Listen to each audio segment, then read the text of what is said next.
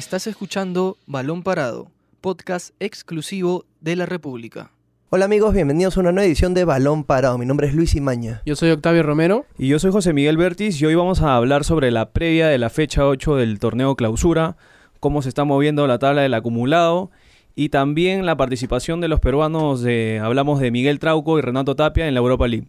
¿Qué tal chicos? ¿Cómo están? Un saludo también para los oyentes de Balón Parado. ¿Cómo están? Sí, sí, bueno, hoy día viernes ya, ya empieza lo que es el, la, la octava fecha del torneo clausura, pero en cuanto a los tres equipos más populares del Perú, Alianza Lima, Universitario y Sporting Cristal, ellos empiezan a partir del sábado. Primero, hablemos, por ejemplo, del que está primero en el, en el torneo universitario. Universitario va a tener un duelo muy importante. Algunos dirían que es como una final adelantada contra Sport Huancayo. Sí, eh, justamente es eh, el otro equipo que comparte la punta del torneo clausura junto al cuadro crema. Con 16 puntos. Con 16 puntos ambos.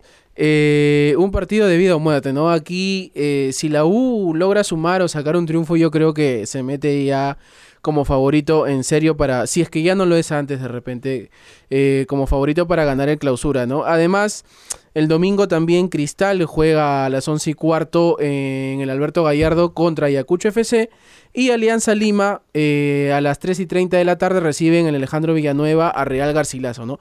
Dos equipos que también eh, necesitan sumar, bueno, en el caso de Alianza está un poco más cerca de la punta que Cristal, ¿no? Que viene viene eh, transitando por días un poco complicados con lo de la venta del club y todo esto, pero vamos a ver la mano eh, de Manuel Barreto para tratar de eh, desligar al equipo de estos temas administrativos, ¿no? Va a tener una chamba ahí un poco complicada, pero vamos a ver, vamos a ver el cuadro blanquiazul que también recibe a Garcilaso y que necesita un triunfo, pero Universitario es el que la tiene más difícil en esta fecha, recibe a Huancayo que se está haciendo muy complicado de local, se está haciendo muy fuerte y que la fecha pasada sacó un triunfazo en Cusco contra, contra Real Garcilaso, ¿no? Un, un, un, triunfazo que por ahí varios no lo tenían, ¿no? Sí, con un Neumann que también ahora es uno de los goleadores de clausura. Sí. Ahora, con respecto a la U, a mi parecer, la llegada de Comiso pareciera que es el salvador, después de, sobre todo, lo que hizo en el 2013. Bueno, en el 2014 en el inicio se fue con algunos problemas, pero ahora que ha regresado muchos pensaban que no iba no iba a rendir, no iba a poder levantar el equipo. Te ha tocado, te ha tocado la U. Yo creo que sí, yo creo que está calmando mucho el ambiente de la U, está, están más tranquilos, están con buenos resultados y sobre todo tienen un fixture muy favorable en este último tramo de clausura, ¿verdad? Sí, la U eh, viene de, de ganarle 2-0 a Binacional con goles de Hover y, y Barreto. Hover, qué figura ahora. Sí, que tras la salida de Germán Denis, Hover también pasaba por una sequía de varios meses sin marcar con la U. Viene de dos goles consecutivos, uno el triunfo con Alianza Universitaria en Huánuco y el otro ahora último con Binacional. Creo que ahora el juego más pasa por, por el equipo, por, entre Hover, Quintero y ese medio campo con Guarderas. Tiene un partido recontra complicado en, en Huancayo. Es una plaza donde la U lamentablemente le he ido mal, creo que... Yo, yo me acuerdo que justo Huancayo, el, esa plaza fue donde la U se, se consagró campeón, campeón sí, en el 2013. Justo era lo que te iba a comentar. Ah, perdón, perdón. Just, no, está bien, Luis, justo era lo que les iba a comentar. Creo que el último triunfo, o empate, mejor dicho, que ganó por penales esa final. Pero después siempre a la U le ha ido mal en, en, la, en la ciudad incostra, incost, in, incontrastable. En Huancayo. Entonces, este... Huancayo viene de ganar tres partidos, su última derrota fue con Alianza 3-0 de local por la, por la apertura. Y entonces es una final adelantada y vamos a ver cómo le va a la U porque viendo, comparando un poco la U de Comiso con la de, la de Córdoba, a la U le llegan por todos los lados. Esta U es más organizada. Es la defensa menos batida de clausura. La, sí, viene de tres partidos sin recibir goles. Entonces, vamos a ver ¿Qué cambios también hace? Porque debe haber jugadores con capilla que no los tengo ahorita en lista, pero yo creo que va a darle paso a Henry Vaca, que conoce muy bien la altura. No ha jugado de titular, pero por ahí le puede dar más movilidad en el campo. El Messi, el Messi boliviano, entre comillas. entre, entre comillas, comillas. Entre comillas, porque tampoco no es que se haya sentado en esta U que tiene definida su esquema, ¿no? Con Quintero, con Hover pero yo creo que le va a dar más minutos y le puede sumar más volumen ofensivo en ataque que por lo que se ha visto en, en Bolivia, ¿no? Un jugador habilidoso al medio y cuando ha entrado ha dado asistencias, sí. pero le falta, le falta cuajarse dentro de este equipo. Sí, así como a Vaca le, le podrían dar la oportunidad de jugar en contra Huancayo y probablemente también el factor de la altura puede ser un, un beneficio para que lo metan, ya que Bolivia tiene altura, así que el biotipo de, de- las personas que han nacido ahí también se puede de- adaptar a, a esas dificultades, cosa que no se ha visto que, por ejemplo, los uruguayos, los paraguayos han tenido muchos problemas. Pero también otro jugador que me gustaría destacar es el es a Rafael Guarderas. Yo creo que es un jugador que desde que apareció en la selección sub-20 eh, daba mucho que daba mucho que hablar, daba la impresión de que podía en pocos años de ese tiempo que fue el 2013 poder ir a un club del extranjero. Lamentablemente no pudo. Se puede decir que se estancó, pero parece que Comiso también sabe manejarlo. Lo tuvo también en esa época y esta también podría ser una oportunidad de que se consolide en un equipo grande como la U y poder dar el salto al extranjero. Justo era lo que le faltaba, ese, esa tranquilidad en el medio campo esta U. Porque la, la U salía en, en contragolpe y quedaba mal parado. Quedabas con tus dos centrales. Yo creo que la, a pesar de que Guarderas no es un jugador muy rápido, el pase, o sea, mantener la pelota en el medio campo con eh, Alfa Geme que te da marca y el que te da salida. Y también te marca Guarderas. Sí, también te marca, pero por ahí más, pero tiene mejor salida que, que Alfa Geme. Sí, A bueno, veces es, Alfa Geme es un poco a veces errático, pero Alfa- eh, Guarderas le da una salida limpia y se conecta muy bien con, con Hover. Tiene una labor más ofensiva, se puede decir. Sí, y también llega al área. Creo marcó un gol en la Copa Bicentenario. Entonces, también se ha reencontrado con ese gol que Guarderas no es goleador, Lamentablemente ese gol fue en la eliminación Sí, ante también. Consol, me Sí, parece. cierto. pero, Pero... sí, ya se estrenó, ya, ya sabe lo que meter gol ahora. y es titular para... Sí, para es- es titular indiscutible, ¿no? Eh, agregando un poco los comentarios de José Miguel y Luis, eh, eh, el equipo de, el universitario de Nicolás Córdoba, mejor dicho, era un equipo vertiginoso, alocado, que hacía todo a la misma velocidad, no tenía una pausa, como atacaba la pelota volvía. Y en ese sentido, como dijiste Luis, eh, Guarderas ha sido clave, ¿no? Le ha dado esa pausa que él tiene, como tú dijiste, cuando salió en, ese, en esa sub-20 de Daniel Ahmed, que estuvo a punto de clasificar al Mundial, parecía que era uno de esos jugadores que, que íbamos a tener en cuenta, ¿no? Lamentablemente no terminó de despegar su carrera.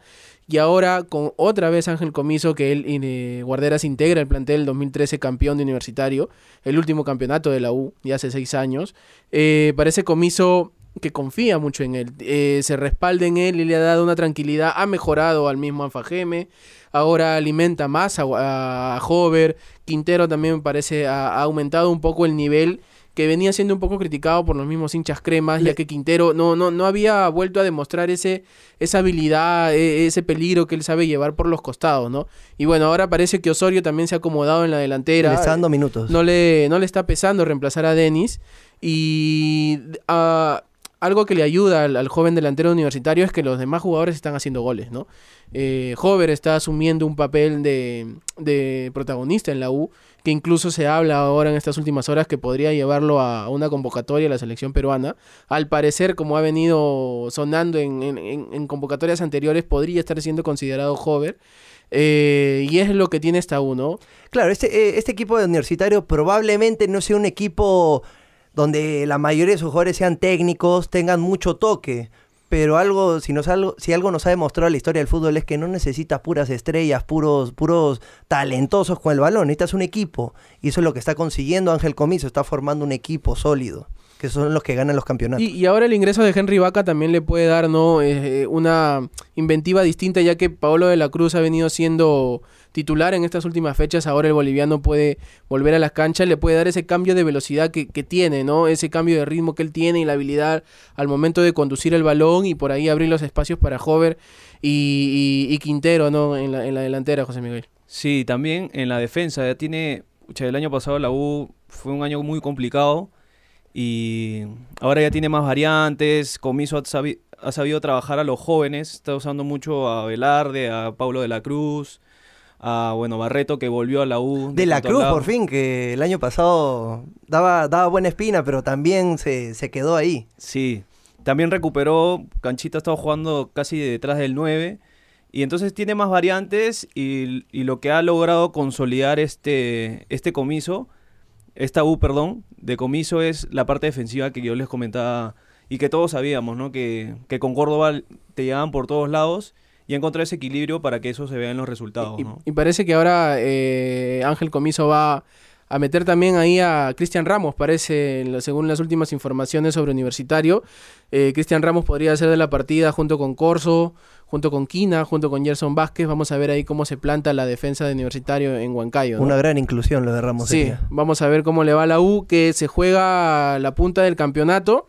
A la espera también al día siguiente, domingo 22, del partido entre Alianza Lima y Real Garcilaso, otro de los equipos que acecha los primeros lugares de clausura, ¿no? Un Alianza que en Matute, desde la llegada de Bengochea, se está haciendo fuerte, ha vuelto a ganar en, en Matute, le ganó a Cristal, le ganó a Cantolao.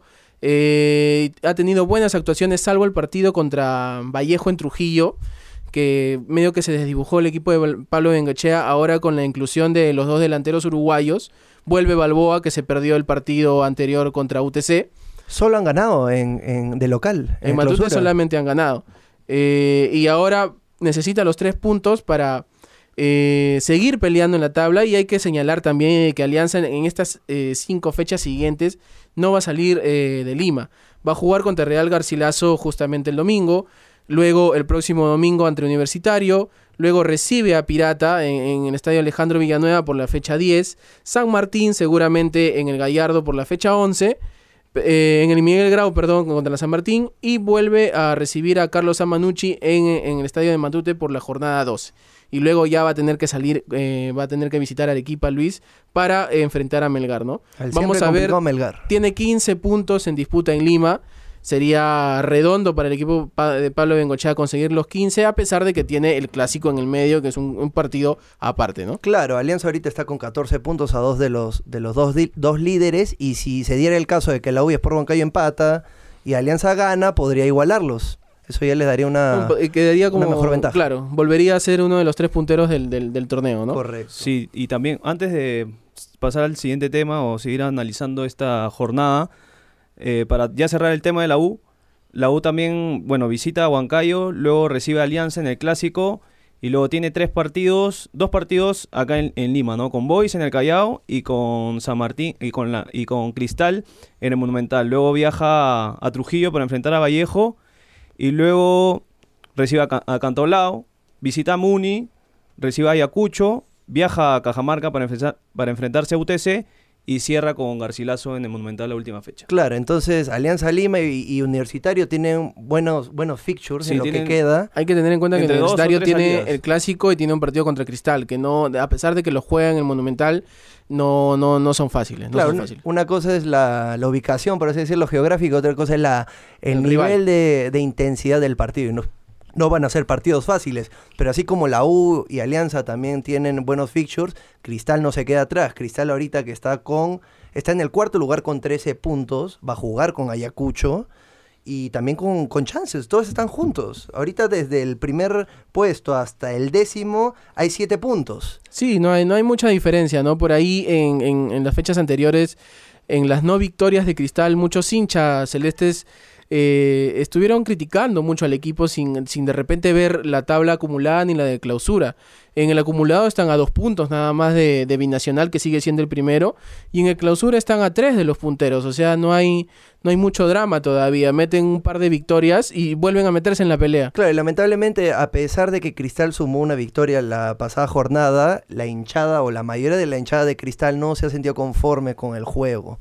Sí, bueno, el Que hincha de justo también venía una seguida de eliminaciones, perder en la Sudamericana, la Copa Bicentenario. Copa Bicentenario contra Grau y bueno, la salida de Vivas y la toma de Barreto con un triunfo contra Muni. También no ha quedado convencido de ese juego, pero se vio un equipo que, a ver, Cristal de visita te va a buscar el gol y luego se va a intentar este, defender ese resultado, porque me quedo, me quedo con esa frase o con esa explicación que, que dio en el terreno de juego Barreto, porque al final mete a, a Reboredo cuando Muni ya estaba buscando el empate y, tiene una que saca el Pato Álvarez, que era el 1 a 1. Entonces, este cristal de, de Barreto de visita no sabemos cómo se va a plantar de local, pero de visita te deja esa sensación que te va a hacer cambios en el último momento para mantener ese resultado. Sí, sí, bueno, y también Cristal puede aprovechar el lo que quede clausura. De los 10 partidos que faltan, Cristal solo tiene que salir 3. En tres partidos. Todos los demás son en Lima. Tiene el partido contra Ayacucho, después juega contra UTC en Cajamarca, después contra Garcilaso acá en Lima en el Gallardo, contra Universitario en el Monumental, después contra Pirata FC en Gallardo, de ahí contra San Martín, con San Martín de local, de ahí contra Carlos Manucci en Gallardo, contra Melgar en Arequipa, ese es uno de los partidos más complicados también, contra eh, Alianza Universidad en el Gallardo y contra Binacional en Juliaca. Sí, al igual que Alianza, que en la fecha 13 va a Arequipa para enfrentar a Melgar. Eh, luego en la 15 va a Puno para enfrentar a Binacional. Y cierra en la jornada 17 va a Moyobamba para chocar contra Unión Comercio, ¿no? Eh, Para mí que el campeonato no se va a definir hasta la última jornada. seguramente. Es que también ahí, Seguramente. ahí también está en la pelea Melgar Y es por Huancayo también. y Huancayo que No hay si que se descartar, despunta es por y empieza a ganar del local eh, va a ser una bolsa de, de puntos que lo permita no sé si ganar eh, clausura o meterse entre los cuatro primeros para, el- para Sí, una, una, una fecha bastante, bastante llamativa porque es por Huancayo Universitario o se pueden seguir metiendo, uno de los dos también le puede empezar a decir adiós a la pelea, ¿no? Correcto, y no solo Huancayo y Melgar, también está Manucci con 13 puntos. Sí, una fecha, una fecha que ya eh, que dejará mucha, mucha tela por cortar para el día lunes, dependiendo de los resultados de los choques entre Alianza Lima, Sporting Cristal y Unión Comercio, ¿no?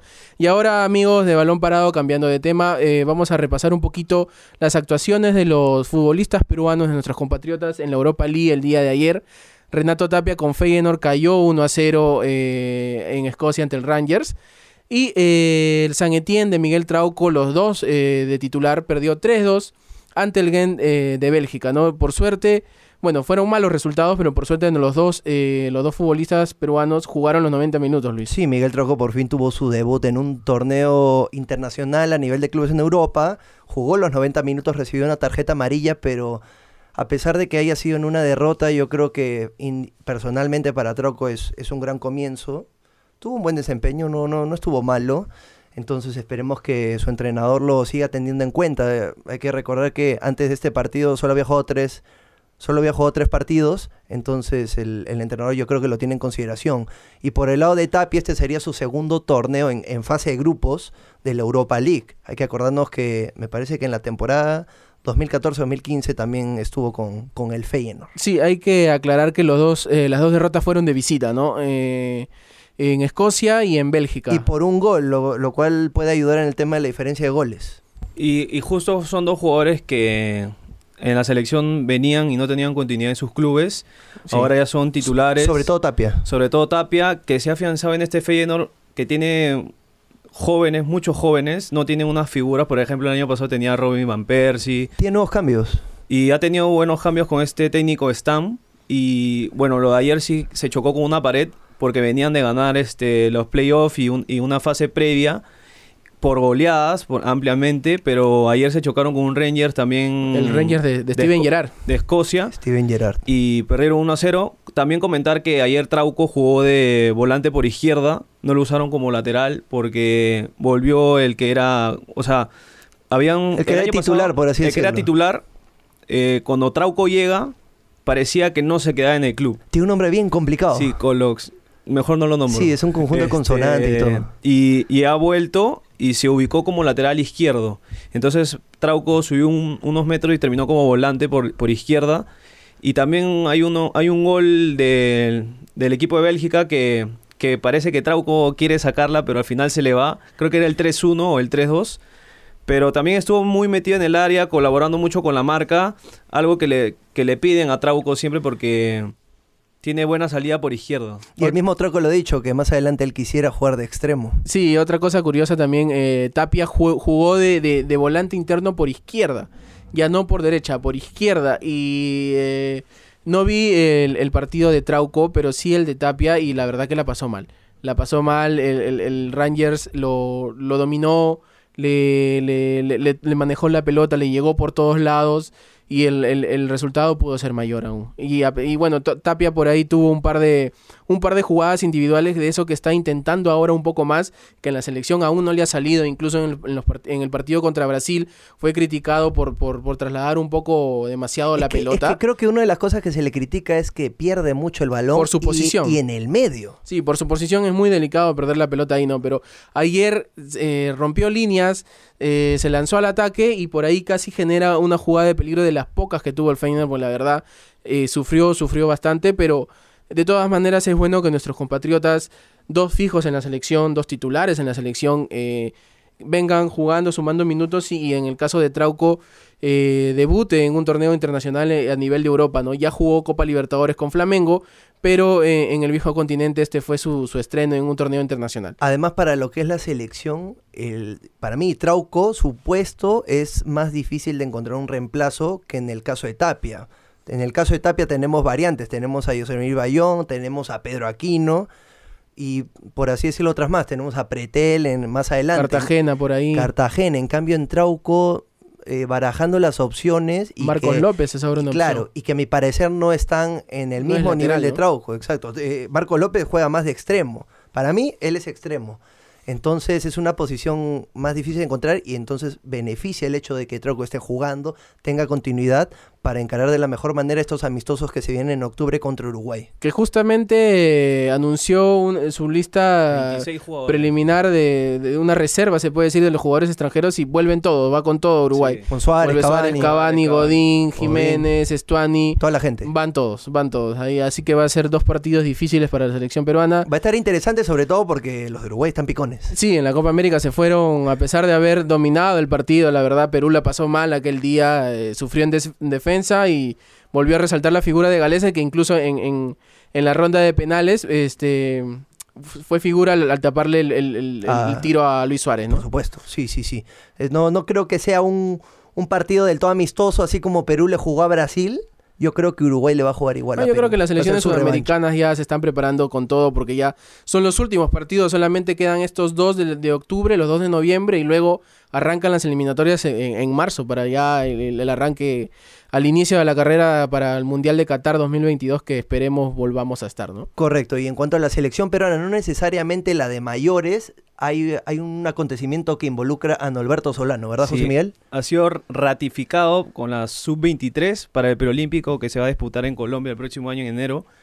Y Entonces sí lo jugarían, porque parecía que no iban a participar. sí, eh, incluso ya lo ratificaron. Ayer hubo una reunión con entre, Sola- entre Lozano y Oblitas. Oblitas para ratificar a, a Solano que no le fue bien, no le fue bien en, En los Juegos en Panamericanos los Juegos no. Panamericanos, terminó séptimo en fútbol De masculino. ocho equipos. No se vio un- una buena idea de juego tampoco. No se vio trabajo, no un equipo con rendimientos individuales también muy pobres, ¿no? Y eso Ahora- daba a pensar de que no iban a jugar los, Sí, los preolímpicos. Por ejemplo, eh, estaban las fechas FIFAs, ¿no? Fecha FIFA de, la- de las selecciones mayores y ya veías tú que sub-23 de, Boli- de Bolivia, de Argentina, de Colombia, Brasil, ya tenían sus partidos pactados y nosotros vamos a ir a un preolímpico, nos estamos quedando en ese tema. Sin amistoso de por medio. Yo creo que podría haber, yo, yo creo que podrían, o sea, aprovechar este amistoso entre Perú y Uruguay para que, no sé, las sub-23 de cada selecciones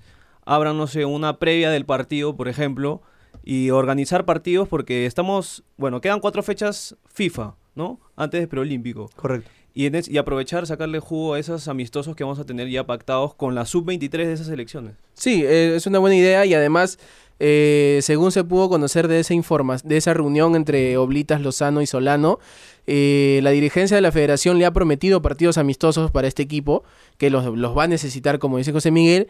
Y eh, hablando de la- del preolímpico sub-23, hoy Brasil también anunció, aparte de los convocados para la próxima fecha FIFA, los convocados para los primeros trabajos de la sub-23, ¿no? Entre los cuales está varias figuras, por ejemplo, el ex Barcelona Malcolm, que ahora está en el Zenit, o sea, Brasil va con todo y va en serio y nosotros también Con por, jugadores de talla por ende mundial. con jugadores de talla mundial por ende tenemos que tratar de hacer la mejor actuación posible y un, un trabajo a conciencia de, de Norberto Solano no Sí, esperemos poder ver un- una mejora en el rendimiento de esta selección sub-23 para poder tentar un cupo a lo que serían los Juegos Olímpicos de Tokio 2020. Bueno amigos, esto ha sido todo por hoy, una nueva edición de Balón Parado. Mi nombre es Luis Imaña. Yo soy Octavio Romero. Y yo soy José Miguel y nos vemos en una próxima edición. Esto fue Balón Parado, podcast exclusivo de la República.